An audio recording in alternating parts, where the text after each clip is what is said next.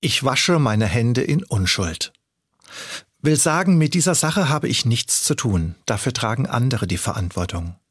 Ich bin nicht schuld, auch wenn das vielleicht so aussieht. Dieser Satz kommt dort vor, wo jemand alle Verantwortung von sich weist. Ich wasche meine Hände in Unschuld.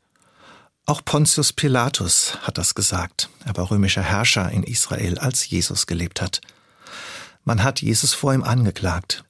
Dieser Jesus ist gefährlich, wiegelt das Volk auf, der muss weg. Vermutlich hat Pilatus durchschaut, wie fadenscheinig die Vorwürfe sind.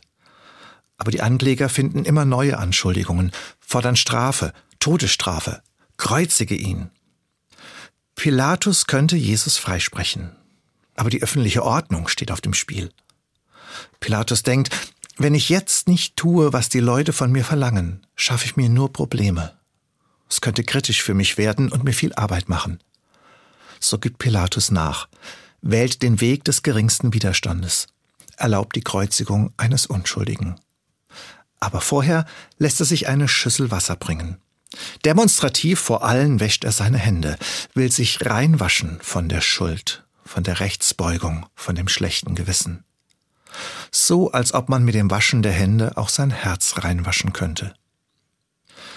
Natürlich ist es bequem, sich wegzuducken und sich der Verantwortung zu entziehen, aber glücklich werde ich damit nicht. Ein reines Gewissen bekomme ich dort, wo ich Rückgrat zeige, Verantwortung übernehme und den Mut aufbringe, für Fehler um Verzeihung zu bitten.